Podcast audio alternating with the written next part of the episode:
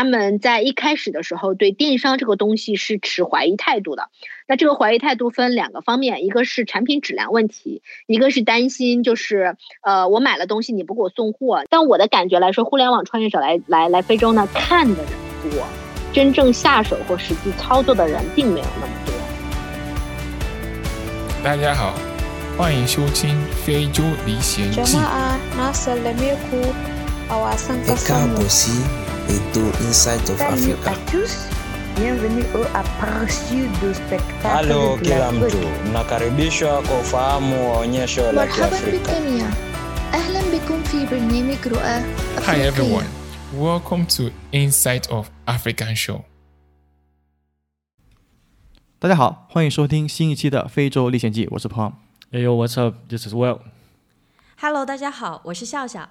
其实从上一期《非洲历险记》到现在，我们有一段时间没有跟大家见面了。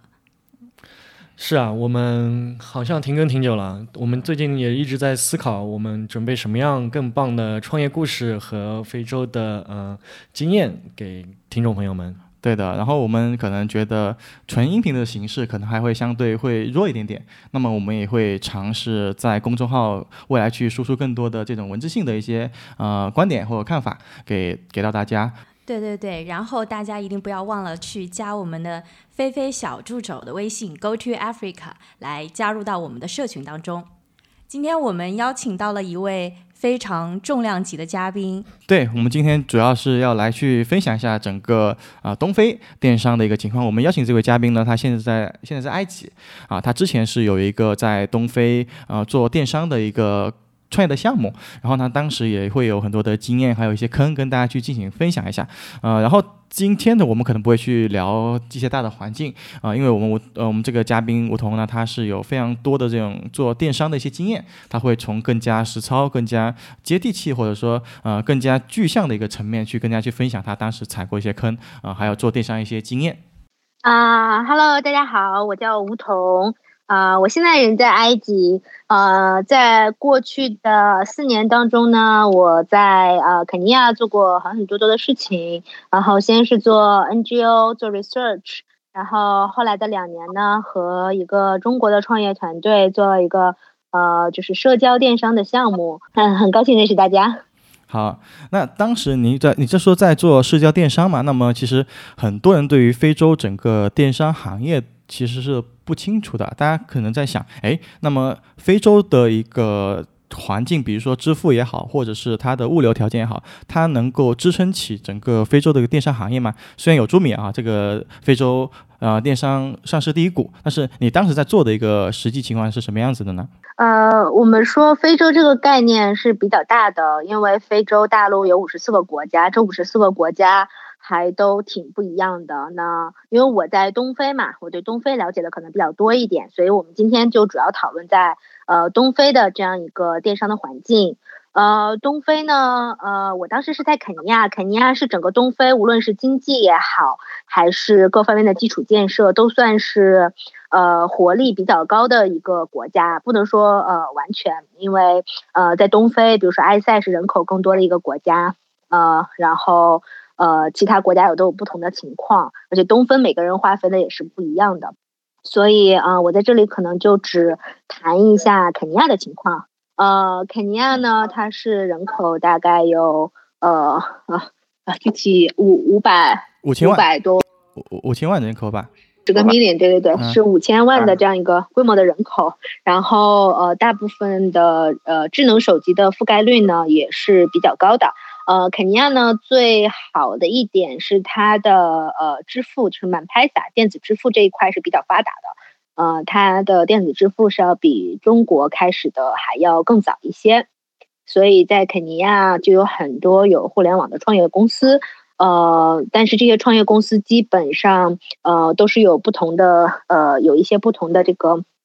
然后，就是基金去扶持的，就是类似于呃，就是类似于就是 impact investing 的基金去扶持的，它也不一定完全就是以赚取利润为为主的。然后它的物流呢，相对来说是比较好的，因为从蒙巴萨的海港到内罗毕的城市是中国的呃中国的 construction company 做了这样一个火车，现在是已经通了嘛。然后整个物流呃都算是比较通畅的。虽然是成本会要比中国更高一些，但是它并没有呃有有有，并没有什么非常大的阻碍去呃在物流和和金融方面，就是呃一个。基本的介绍吧。呃，当时你在整个肯尼亚的时候，你会有面临什么样的一个竞争对手吗？就是呃，这个这个市场的玩家有都有哪些呢？就电商的玩家。电商的玩家其实呃挺多的。如果你去网上查的话，光东非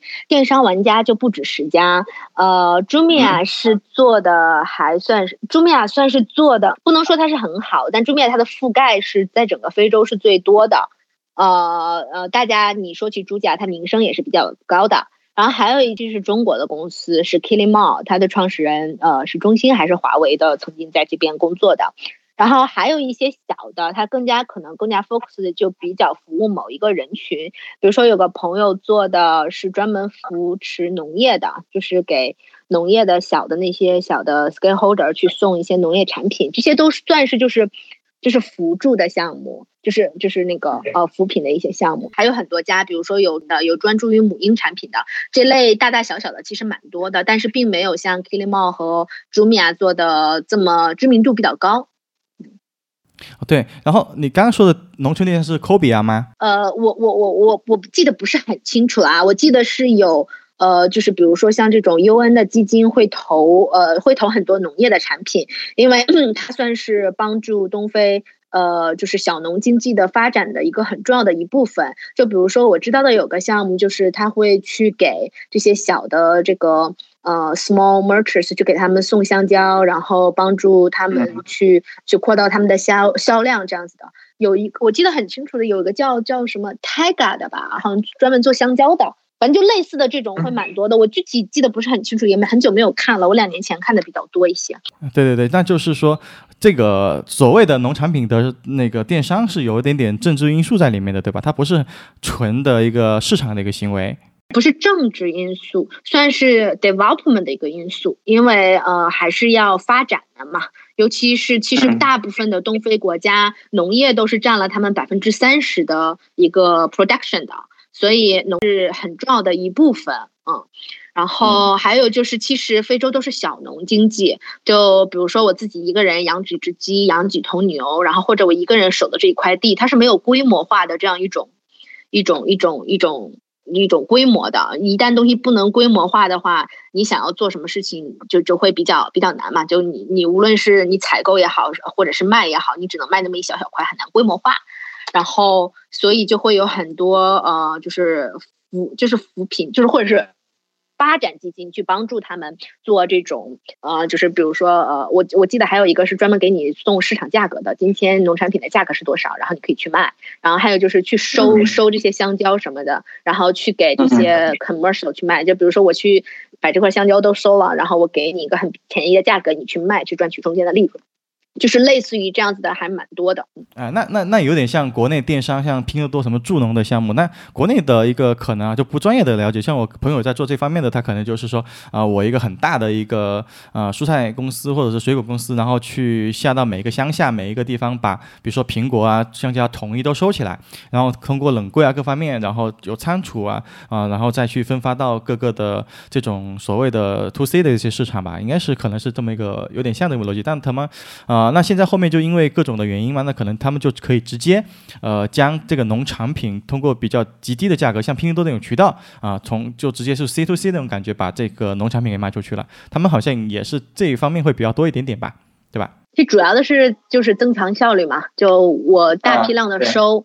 然后呢，然后接着呢，我以一个比较便宜的价格去卖给一个中级的中中间商，就也不是中间商嘛，就是个小的 commerce。然后他再能去卖给大的 to C，然后你赚取这一部分的利润，就是它一部分是 empower local，你你你能赚一些钱，然后再一个呢是提高整个就是 supply chain 的一个效率，因为你自己，比如说我作为一个，比如说在在开一个 grocery shop 的人，我可能找不到乡下的某一个种香蕉的人去拿，我中间可能我拿到了香蕉，要中间。就是是多了好几道流程，那我每个香蕉可能就只能赚一先令。但是我这么做的话，我直接从我的手机上下载下了这个这个 e-commerce，然后我订了这个香蕉是从就是农场直接过，当然也不能说是农场啊，都是小的，就是从他们直接过来的。那我这中间少了很多经销商的话，那我可能一个香蕉我卖出去同样的价格，那我可能就赚两先令。所以这对每一个环节的人都是都是都是好的。对，就没有中间商赚差价，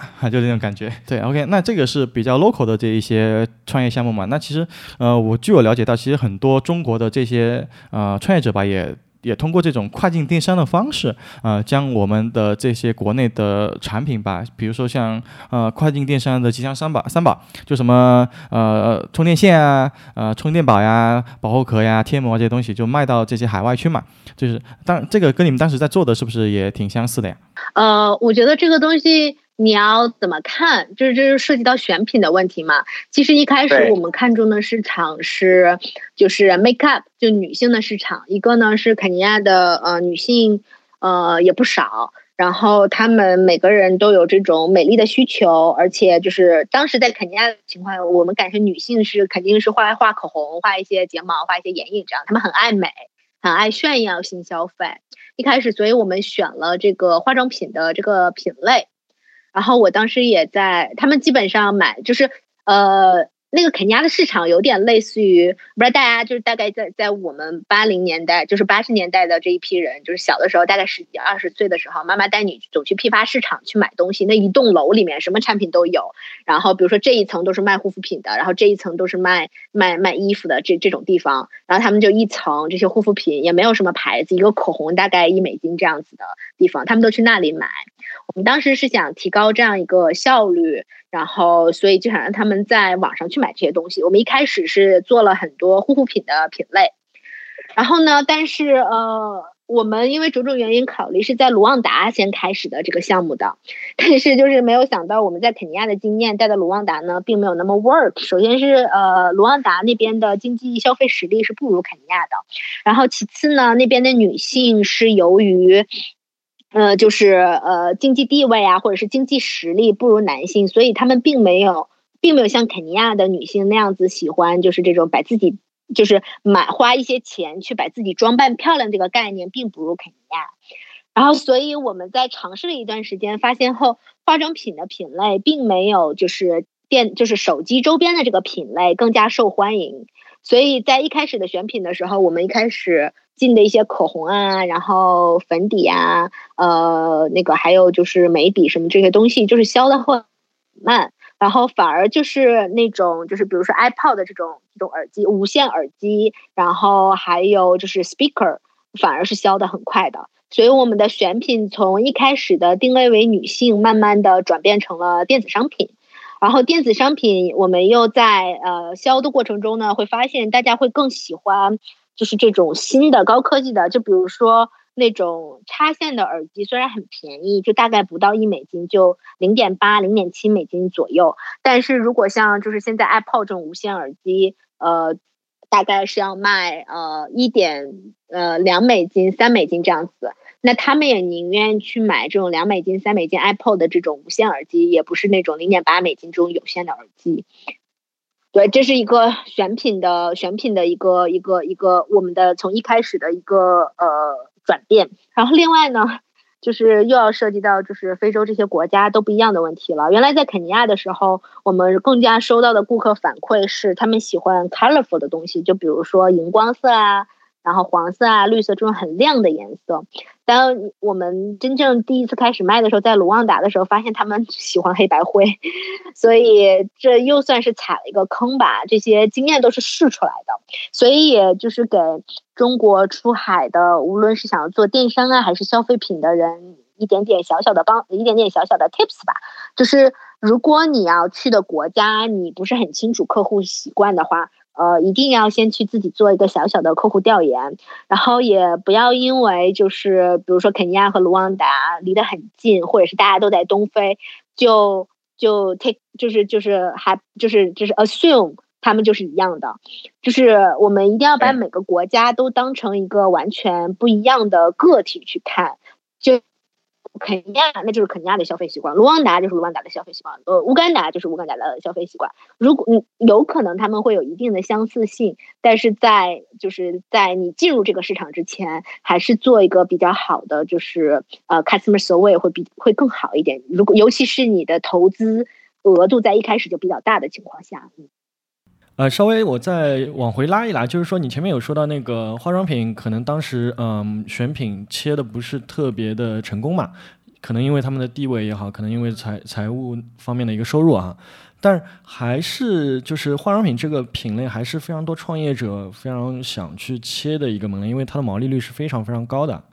可能就是说，你能不能再帮我们创业者稍微呃避一下坑？就是说，非洲人的呃对于化妆品的一个审美情趣和其他地区有什么区别？就是当初除了这个客观的呃金钱方面的因素以外，是不是选品上也是有一些讲究，或者说有一些套路？嗯，我觉得是这样子的。你要说这个化妆品这个赛道，首先你要切是可以切的非常非常细的。呃，首先呢就是呃口红。睫毛膏、粉底，你到底切哪一块？你是切自有品牌还是不做品牌？对不对？就是这要跟不同的创业者的情况去具体分析的。那我在这里就，因为我们没有讨论就是商业真正的去讨论这个商业机会的问题，所以我就稍微 general 的稍微分享一下我自己那边的一点经验。首先呢，就是呃，我的感觉来上，呃，大家对粉底是更愿意在粉底上花钱的，因为呃。就是呃，就是粉底是第一步嘛，你要先打个底妆，然后呢，其次呢就是口红，然后眼妆。呃，我在东非的感觉化的话，就是呃，他们会在底妆、口红和眼妆会比较在意。就是如果我没有钱，我可能只买一支口红和粉底，然后还有香水这个品类，我不知道你也是不是算在化妆品这里。香水这个品类其实其实毛利润要比化妆品更高。而且对他们来说，他们愿意更愿意在香水上花钱，跟跟跟就是护肤品相比来说，就比如说我们当时卖香水，那个毛利率是挺高的，大概是我们进的是大概几毛钱吧，但是我们卖三到五美金，他们都是呃很愿意，就觉得好便宜会去买的，因为呃香水在那边。因为呃，就是海关就是还是比较重的东西嘛，你整个成本也会运输成本会比较高，你你肯也也许就是你的进价会没有那么高，但你整个运输成本比较高，所以大概还得要卖十先十就是十美金左右，所以三到五美金的这个香水的这个范围是非常受欢迎的。然后还有就是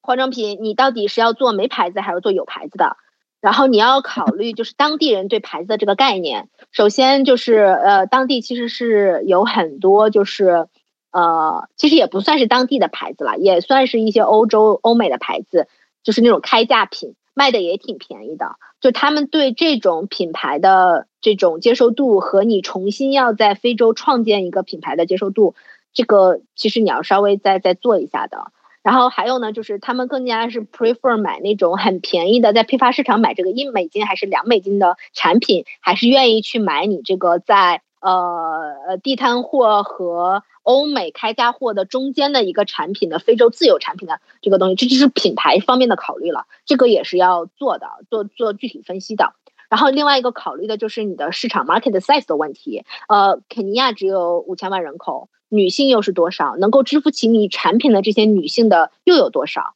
你是要只在肯尼亚，还是要扩列在东非？这这里面有太多因素是要考虑了，比如说肯尼亚喜欢的，就就这么说吧，肯尼亚女孩子是喜欢口红的，卢旺达女孩子是不喜欢口红的，那乌干达可能又是另外一个情况，我我就不是特别清楚了。那比如说我看到埃塞的人可能更喜欢画眼妆，他们可能不画口红，但是一定会画眼线，这些细小的东西，作为一个创业者，你都是要去看的，而且这个不是说我们就比如一个分享会就能讲明白的问题。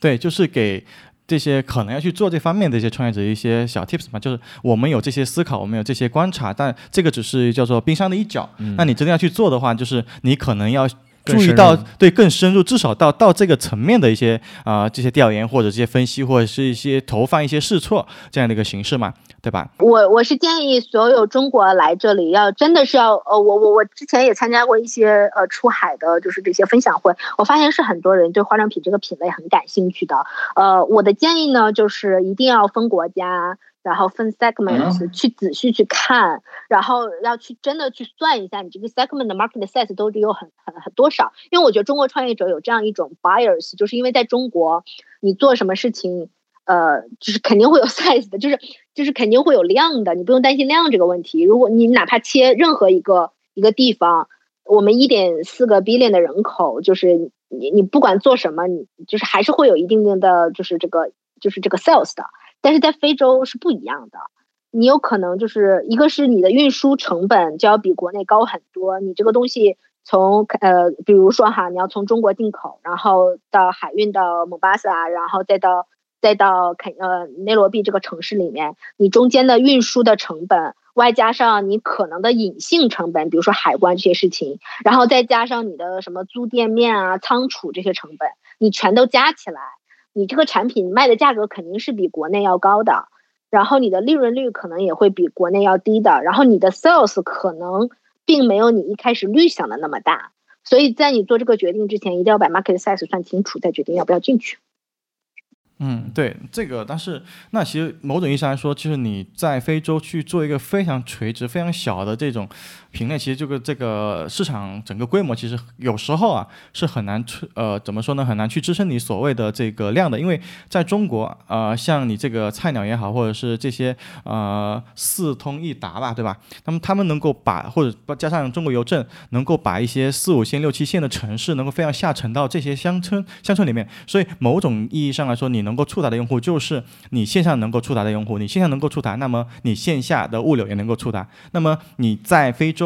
即使在肯尼亚哈，你即使你能够触达的可能就是内罗毕，或者说一些比较大的一个城市，它的一个能够触达的用户又是呃又少了，基数本来就很少了，那你这个市场又小，然后你触达用户更少了，那么你就再想一下这笔账能不能算来算得下来嘛？我还想分享一个。小小的那个什么，就是刚才你这个点，你说就是几个大的城市嘛，就就是对于还没有来过非洲的吧，我其实是去乡下走过的，大概跟大家讲一下乡下的情况。我去的那个乡下基本上还算是比较富有的一个乡下，就是呃，我开车开了很久，到了一个一个一个类似于就是呃类似于就是你所说的下线城市，然后呢，对，他们大概每个每个人是有一块地的。就这块地是属于你的，然后每个人住的是很分散的。就比如这块地和那块地是有一定距离的，你走路可能要走个三十分钟，开车可能会快一点。然后呢，你这有个院子，然后你可能你的家人老呃那个男人呢就出去赶羊，家里只会有一部 smartphone，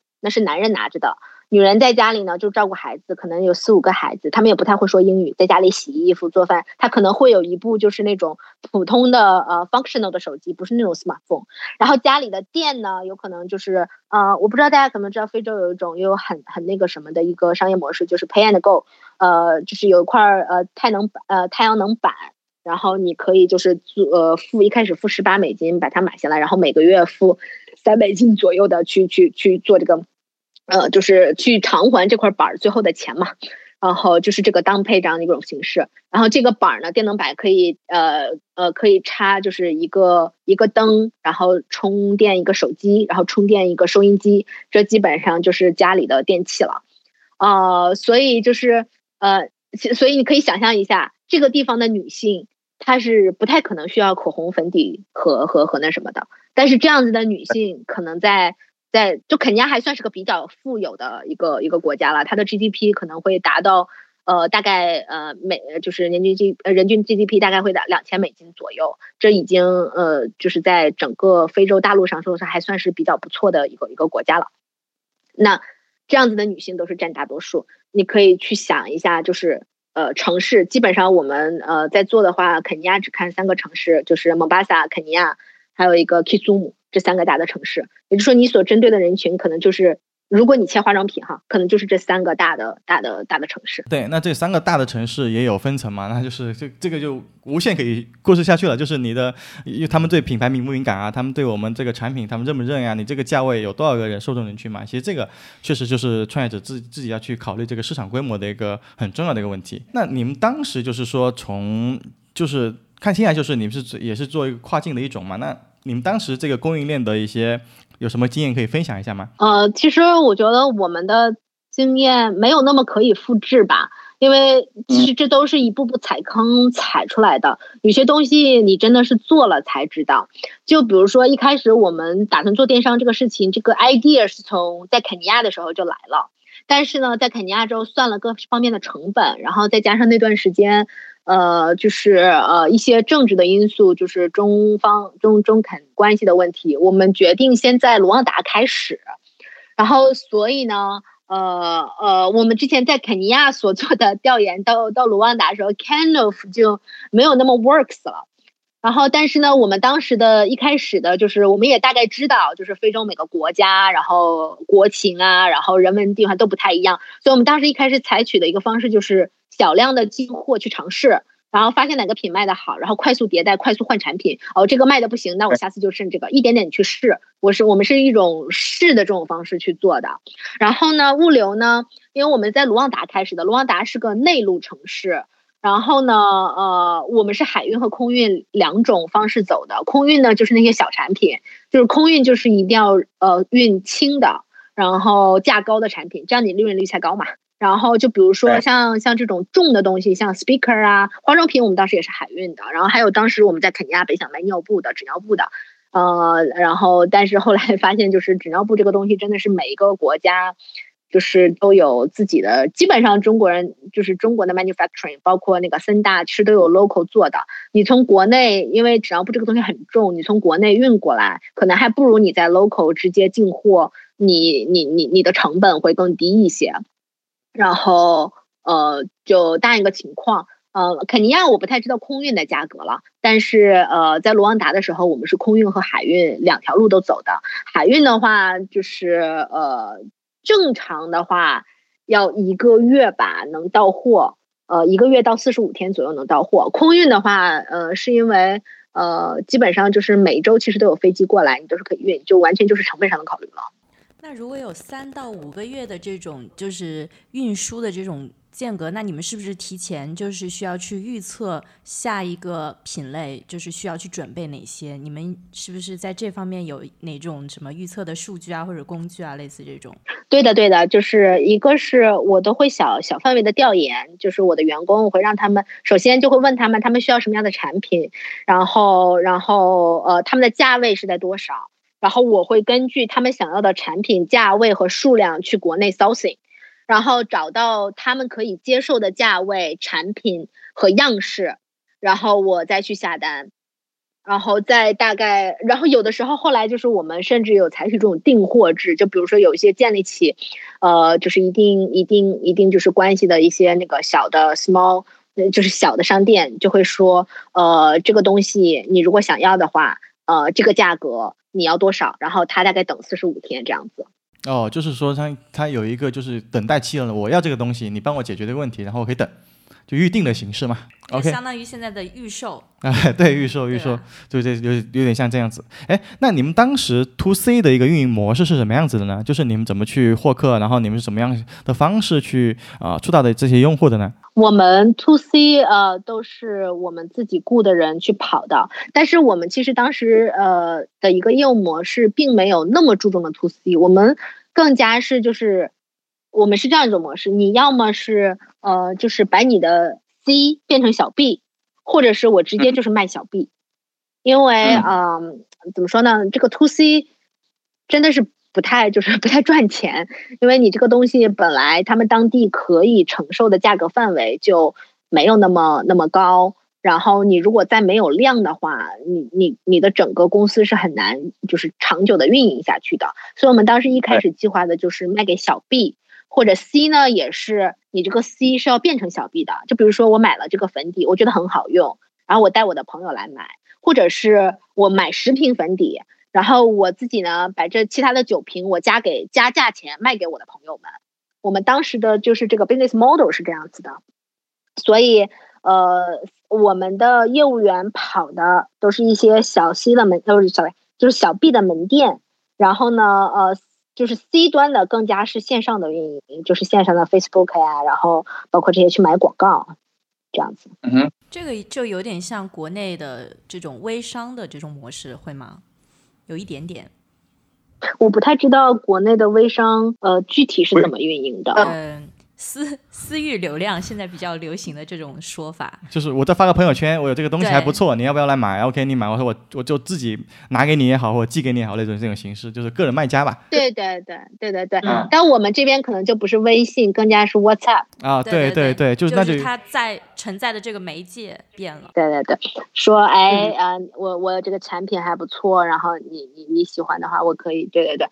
就是主要是看把 C 把 C 变成小 B 啊这种模式。哎，那你们成熟的小 B 就是那种线下的夫妻门店吗？然后哎，他们就哎我这个有个东西你看一下还不错，然后你要的话我就定期给你供货嘛，类似这样子。对对对，类似这样子的。对嗯，确实这个也是一个很好的去解决这个非洲一个呃所谓物流的环境的问题吧。大概说一下吧，就是可能整个呃非洲它的一个。叫做地址信息其实不不怎么完善的，就就像我我我们像中国到什么像在上海什么什么区什么路什么弄几号几几零几嘛，对不对？它是能够直接送到用户那边，但是非洲可能它这块的一个门牌都没那么清晰，是不是？然后呢，第二个它就是整个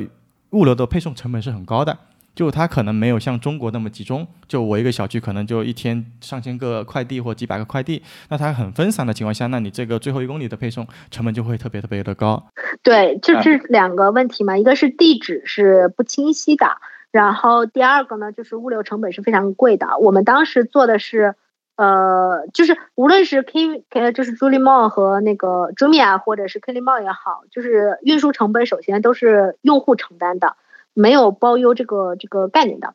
所以呢，用户承担呢要根据你的距离去收费。那在肯尼亚还算成熟一点，肯尼亚已经会有一些就是呃就是成熟的这种，比如说无论是摩托车公司啊，还是就是这种运输公司，去帮助电商去做这个最后一公里的运送，现在是有的。然后大概每单其实蛮贵的，我前两年的大概是大概是三美金呃一公斤这样子吧，这两年我不知道是不是做的多了会有一些下降，不是特别清楚了。然后我们当时呃采取的呢，就是跟因为我在卢旺达呢，就是还没有 Uber，呃，我们都是拿摩托车送。摩托车呢会根据我会我会谈这样几个呃摩托车司机，然后告诉你这样这样一个单大概是，比如说你送到这里是一点五美金这样子，然后有些地方可能是零点七美金、零点六美金，然后我们会跟客户说好，一般呢就是我们要求客户来自取，他如果实在不能自取呢，就包括 COVID 的期间，我们都是摩托车送。然后呃，由摩托车送到了之后，由客户付给摩托车司机钱，我们是这样子呃呃一个一个一个模式。然后我会发现呢，在一开始的时候是来我们门店自取的会比较多，然后后来的之后呢，就是这种愿意让我们。就是你，如果你第一次交易成功，他会发现，OK，你这个店是确实存在的，你这个店我下了东西付了款，是确实东西会给我送过来的。一旦建立起这个信任度之后，就会这个人会持续的在你这里下单，然后并让摩托车去送的。就是啊，这要讨论到我们下一个问题，就是电商购买本地信任度的问题。对对对，那可以继续展开讲讲呗。确实，他们会很害怕，因为他们可能跟我们中国早期的时候会有这种当时我们是用那个当当买书，还有什么京东，都是货到付款嘛，就类似这种。对，就是在一开始接受新事物的时候，大家都需要有一个时间。就比如说我们一开始开拓市场的时候，他们都是要来看一下你的门店，然后确认哦，你这个不是个 scam，就是你不是来骗我钱的。然后我真正能看到实物，还要看你的质量。我我我不能，呃，当然当我 refer 非洲的时候，请大家自动认为我说的就是呃东非这几个国家。就是在非洲这边购买东西，呃，是有在一开始在网上购买东西是有非常在一开始的时候会有呃一段就是建立信任度的问题，因为呃尤其是中国的哈，嗯、就是中国的产品过来，呃，他们就是可能会有一些过去不好的经验，就比如说这个东西，我认为可能会很便宜，我一美金买的，结果我收到了这个东西，它的质量是。呃，没有到一美金这个我付的钱的这个程度，所以他们在一开始的时候对电商这个东西是持怀疑态度的。那这个怀疑态度分两个方面，一个是产品质量问题，一个是担心就是呃我买了东西你不给我送货，你这个尤其是没有什么牌子的，就比如说 Jumia、k i l i m a 他们可能会有一定信任度了，但你如果是作为一个新进入的电商品牌，我可能会担心，哎，会不会我把就是我通过满拍撒支付了之后你不给我送东西？这两个点是他们在一开始你进入市场的，他们很担心的点。所以呢，呃，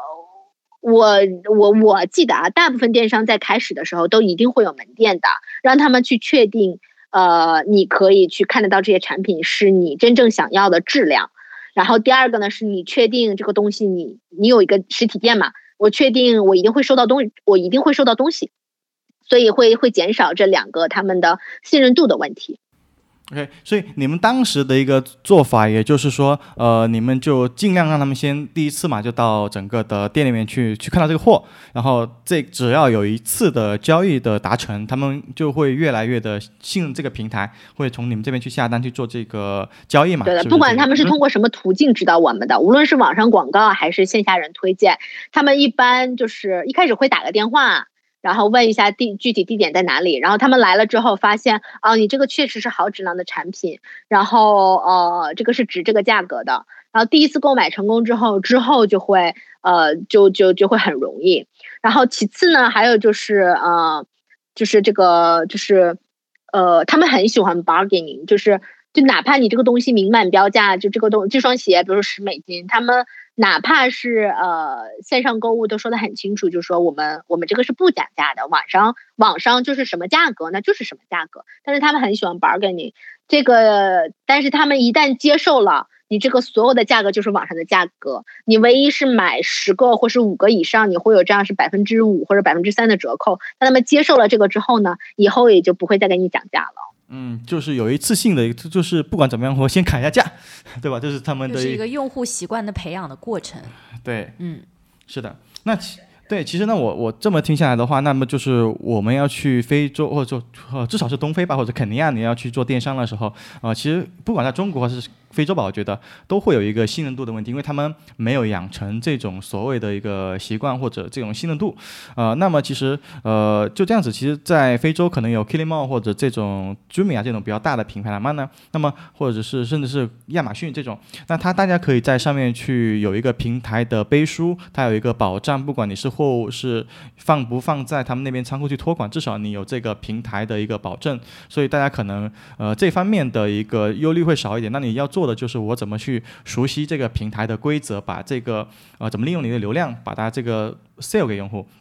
那么第二种就可能像你们这种稍微多一点点，就是做跨境电商的，那么它是偏独立站或者是独立 app 这种形式。那么这块东西就是因为你没有任何保障，其实呃据我的了解，其实确实会有一些比较诈骗的或者是去乱搞的这种呃独立站，去骗这些用户，去骗呃去去破坏这个行这个行业的一些呃怎么说呢？这生态对这个生态啊、那这块就是可能它可能流量会好买一点，或者是它可能有一定的能力去 Facebook 或者 Instagram 或者是 Google 这边去获取流量啊、但是大家还是可能会去解决这个所谓的这种担保或者信用度的问题吧。嗯，我对我目前知道的大部分人都是有设呃取货点的，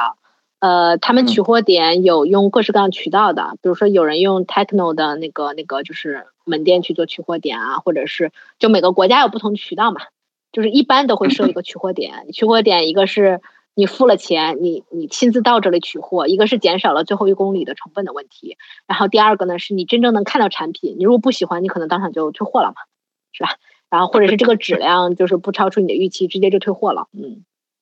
一般一般来说，在这边电商都是有取货点的。OK，那这个取货点有什么选址的逻辑吗？就是呃，因为比比如说我跟我某个渠道熟，我就一直去这个取货点就好了，还是说呃去建立一个它这个取货点需要多吗？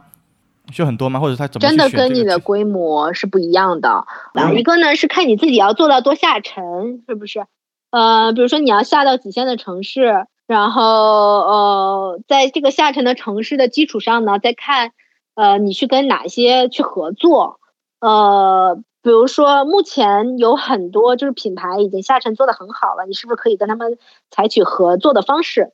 然后呢，如果你想自建也可以。如果你自己有这个能力，或者是你对你自己呃这个这个这个就是你公司未来的期望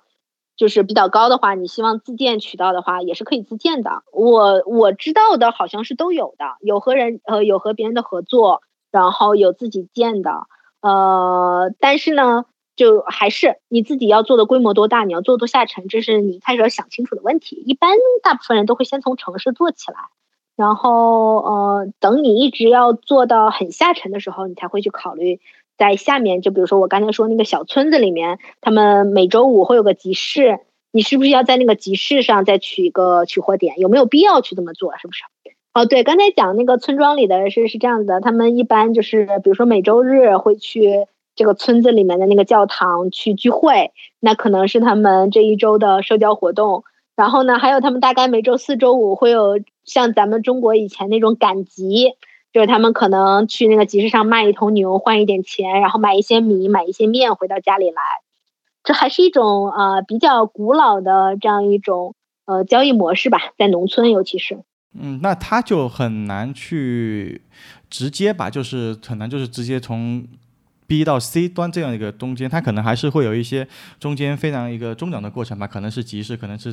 取货点就它很难像国内一样，就直接送到用户的这种 door to door 的这种 delivery。对，这个是很很难的，还是看你啦，你自己的人群定位是什么了。就比如说，我知道我我其实是去那边市场看过的，他们的集市有卖手机的，然后也有卖那种就是呃天阳呃太阳能板的，就是你买这个板回去支持你家里这样子的一个一个店嘛，就是你要充给手机充电，你要给你的 radio 充电。然后有些家里面可能还有一些电脑什么的，然后还有灯，这些都是要充电的。然后那些集市还有一些卖一些衣服、鞋子、米面糖啊这种生活用品的都是有的。嗯，各小集市还都挺五脏内全的，我去看过。嗯，就是什么都有。但是其实它这个就没有办法全全部给互互联网这种流程化的东西去做，还是会很多的人力去介入的一个地方。对对对。哎，那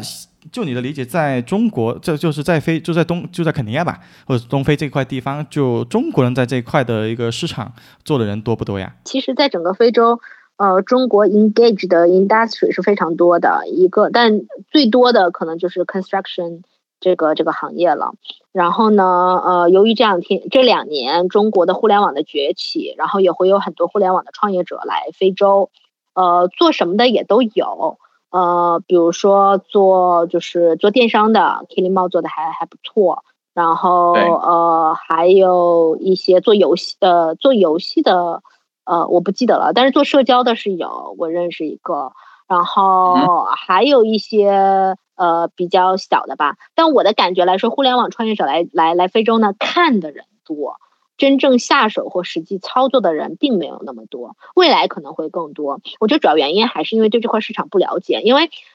我觉得中国的互联网行业哈，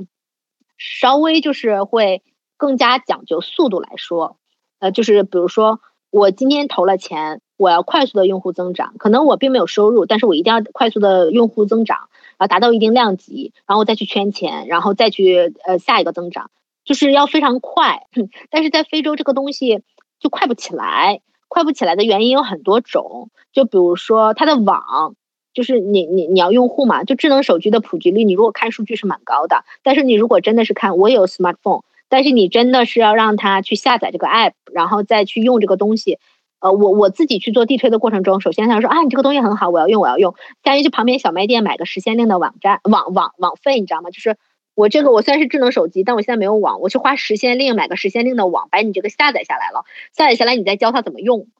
然后他这手机又非常的慢，呃，我我这个东西我在中国一分钟可以完成的，你下载一个 app，我教你怎么用，一分钟完成了。但我在这里我可能花要花一个小时，我可能还用免费给你 share 我的网给你用。它那一步一步，下一步下一步是非常慢的，因为手机功能性的问题嘛，就这就会造成你用户扩张会，也不能说非常非常慢，就会会有跟中国比起来会稍对于慢一点。然后其次呢，又是 market size 的问题，你要考虑的问题就是我花了这么多的成本，那我能我的 market size 这么大，我值不值得做这件事情？那我是不是用同样的钱和同样的时间精力去做另外一件事情更好一点？对不对？这是。做做就是做创业啊，或者做投资的人就会考虑的问题。所以我说，就是来看的人特别多，但是真正下手的人并没有那么多。真正下手的人现在在非洲做什么行业比较多呢？FinTech 做的比较多，因为它比较轻，它不是它不它不涉及到重运营。其实 E-commerce 是很重运营的一个东西了，你涉及到物流，涉及到现场支付，涉及到配送，涉及到存货，涉及到仓储，这个是又复杂又重。有有有做的，呃，就包括就是那个 transportation 嘛 transportation 做的人也有一些，但一个是呃前期投资资本就比较大嘛，不是谁都可以做的。然后第二个呢，它是个长期的东西，也没有那么快就收到钱。所以呃，目前我知道的做非洲做的比较多的娱乐，呃，然后一呃那个还有就是，sorry，娱乐还有那个那个我刚才说的 fintech。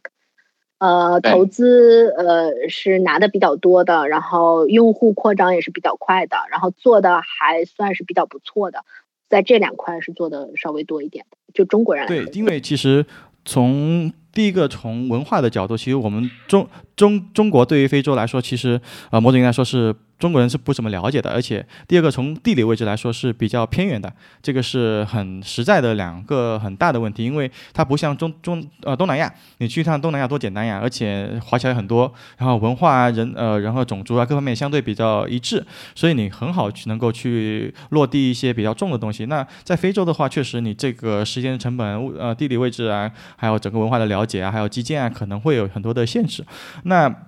你刚刚说了几个例子，其实确实啊，它一个很轻，第二个它是离钱足够近，呃，因为作为创业者，他有两个方式去做嘛，一个就纯资本的运作。你说的，我一定就是跟中国很多创业者一样，我就是做用户规模，我不管怎么样，我只要把用户规模做起来的时候，我就有可能有很多种方式能够去，不管是去融下一轮资也好，或者是我去做一些简单的变现模式啊，是能够有可能去把这个财务模型给啊跑正的。那么第二个就是说，呃，刚刚所谓的这种呃小贷，或者说。这种跨境电商类，它至少它是离钱很近的一个东西。那我从我只要卖出一单，我只要达成一笔交易，我是有利润可以去拿的，就是这个利润多跟少的问题了。所以他们就是跑规模嘛，那就无论我这个规模能不能支撑支撑起我这套东西啊，我这个利润的一个要求。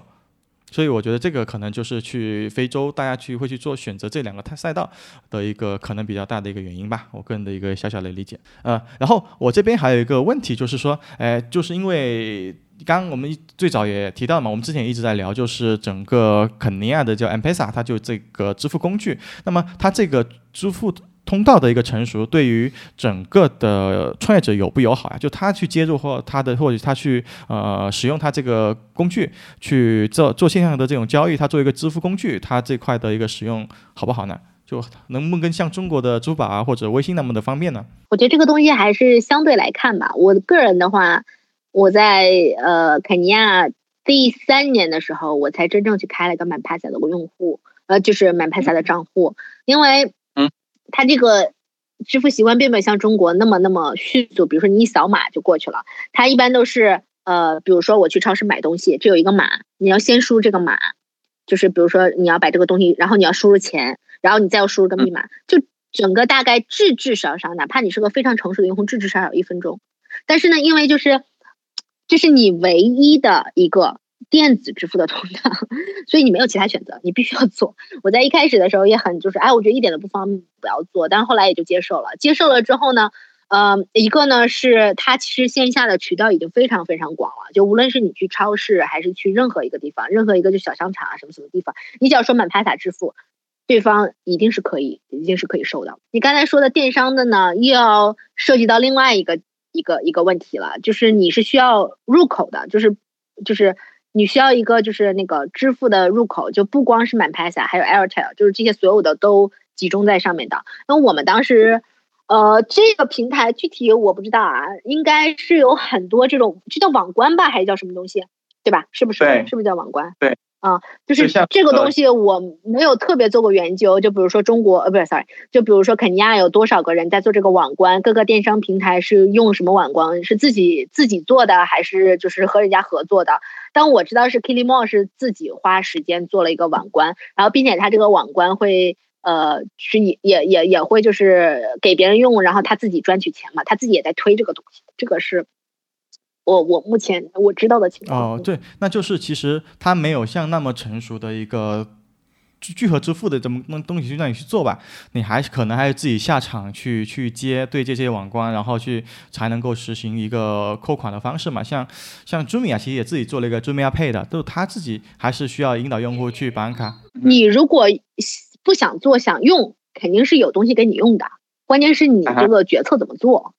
你是要自己做一个网关呢，还是用用别人的网关呢？还是还是怎么样？或者是你你可以不用网关，你直接就是比如说你有一个 Manpasa 的 Merchants 的一个号码，你直接就在最后支付完了之后，你说请把这个钱放入到这个号码中也是可以的，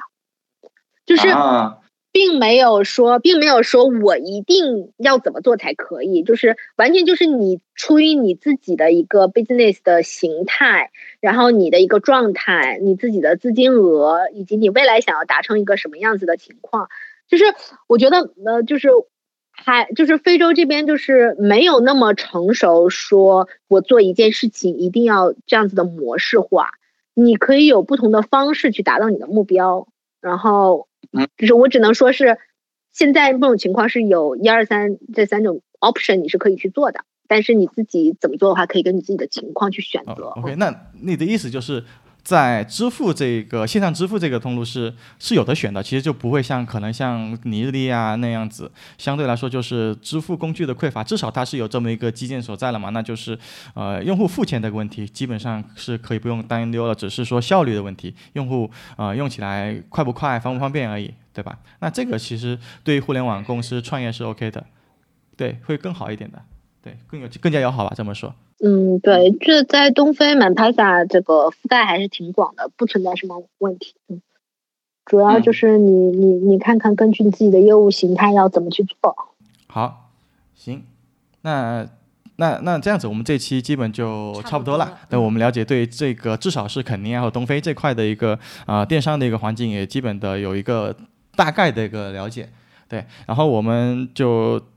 先这样，今天。对，让吴桐跟我们的听众先 say 个拜拜。